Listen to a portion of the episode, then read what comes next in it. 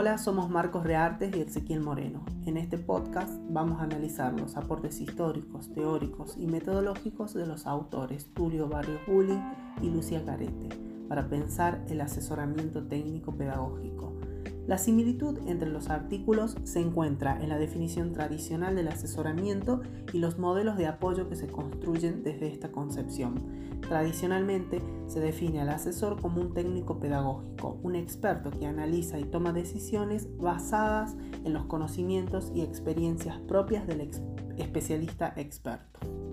Desde las distinciones que hace Parrilla en cuanto a los modelos de apoyo que brinda el asesor, podemos encontrar dentro de la definición tradicional el apoyo terapéutico, donde el asesoramiento brinda respuestas técnicas a necesidades particulares del alumno con déficit, donde el asesor brinda respuestas individuales y parciales. Las respuestas a estas necesidades de ese alumno depende de la calidad del asesor. Luego y dentro de la concepción tradicional tenemos el apoyo colaborativo individual, individualista en cuanto se centra en el alumno con déficit, pero colaborativo en cuanto que incorpora a otros especialistas que colaboran en el análisis de ese caso individual. Entiéndase a esos otros especialistas como agentes profesionales externos al establecimiento escolar. Hasta aquí en estos dos modelos de apoyo nada tiene que ver el conocimiento que se produce en el interior de los centros educativos ni las realidades y experiencias de los sujetos que las conforman. Por el contrario, depende puramente del asesor y otros especialistas, de sus conocimientos y experiencias. No se brinda las herramientas ni teóricas ni metodológicas para que trabajen los demás actores involucrados y que forman parte del establecimiento escolar, por lo que la emancipación se hace imposible y justamente son los tipos de apoyo más implementados.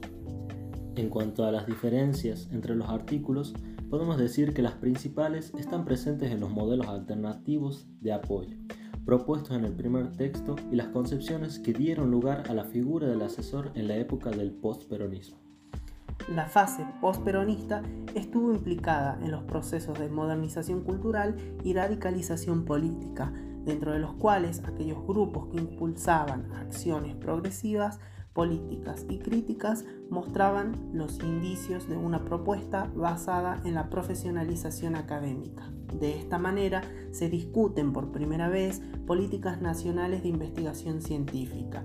Las perspectivas ideológicas que sustentaban estos programas modernizadores partían de enfoques desarrollistas que se articulaban con tradiciones reformistas.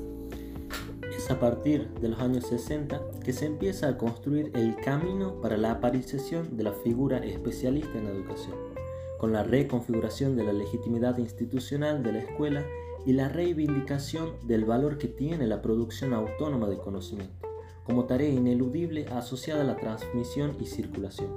Se plantea como objetivo el fortalecimiento institucional de la investigación en los ámbitos académicos, aparece el modelo del intelectual especialista comprometido con el desarrollo y modernización social. Estas tendencias modernizadoras de la época fomentaban la especialización científica en las universidades para profundizar en la formación de equipos técnicos y políticos, hombres de ciencia y estadística. Con actores como Tabella, se organiza en la UBA el primer departamento de orientación vocacional Participa en la creación de la Dirección de Psicología y Asistencia Escolar a partir de su ingreso en 1958. Se preocupaba por la formación de recursos técnicos estables destinados a la investigación y a la toma de decisiones educativas. La cosa educacional debe ser confiada en sus aspectos técnicos y específicos a especialistas en ciencias de la educación formados por conocimientos y técnicas, resultados del desarrollo de la investigación en esas disciplinas científicas.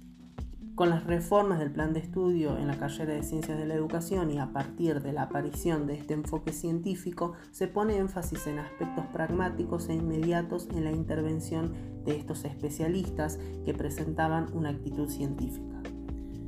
En contraste a esto se encuentran las diferencias respecto de los nuevos enfoques y los modelos de apoyo que van marcando una distancia con este enfoque tradicional sobre el asesoramiento. Uno de ellos es el apoyo de consulta o recursos. Este modelo concibe a las dificultades de los alumnos como indicadores de la necesidad de una reforma de la escuela. Considera que los problemas que los alumnos tienen son asunto de la escuela, que ella algo tiene que ver ahí. Cuestión por la cual en este modelo de asesoramiento el apoyo no está puesto únicamente en el alumno, sino que también está en la escuela, en su conjunto. Si bien el apoyo es hacia y sobre todo los actores involucrados, incluidos no solo los alumnos, sino también el aula en general, los docentes y directivos. El problema está en el rol pasivo que juega cada uno de estos, dado que no se trabaja con ellos, sino sobre ellos. En este sentido, el apoyo puede modificar las estructuras, pero no la cultura institucional. Los profesores no participan en la construcción de posibles soluciones para la escuela y por su carácter intervencionista, las mejoras desaparecen cuando se retira el apoyo de los asesores. Por lo que se puede decir que los problemas que se critican de las concepciones tradicionales se arrastran hasta este modelo de apoyo. Luego, por otra parte, tenemos el modelo de apoyo curricular. Se trata de un apoyo colaborativo, donde la escuela se destaca por aprender. Aquí la escuela debe transformarse y no el alumno. Las soluciones a los problemas son el resultado de la capacidad de la escuela de aprender y no por los especialistas. Se designa un equipo para cada demanda. El apoyo aquí se da a la comunidad. Hay un apoyo interescuela, apoyo a las familias y apoyo a los profesores, apoyo al aula y apoyo al estudiante. Este apoyo, por tanto, se da en tres niveles. Apoyo a los procesos generales de planificación, desarrollo e innovación del currículo, apoyo a los procesos generales de enseñanza y aprendizaje y capacitación del profesorado. A partir de estos aportes podemos definir el asesoramiento técnico educativo como un proceso mediante el cual se brinda apoyo a los establecimientos escolares. Tiene como figura un asesor pedagógico que puede conformar equipos de profesionales que trabajan con la comunidad educativa en la búsqueda comunitaria, participativa y colaborativa de soluciones a problemas como iniciativa de cambio. Trabaja con la comunidad educativa y no sobre la comunidad educativa, lo que supone un trabajo colaborativo en equipo buscando desarrollar las capacidades de la escuela para trabajar en pos de mejoras. Se trata de un trabajo compuesto por etapas, sostenido en el tiempo y por tanto busca institucionalizar ciertas prácticas y mejoras en los centros escolares, empleando el conocimiento generado en el interior de los establecimientos.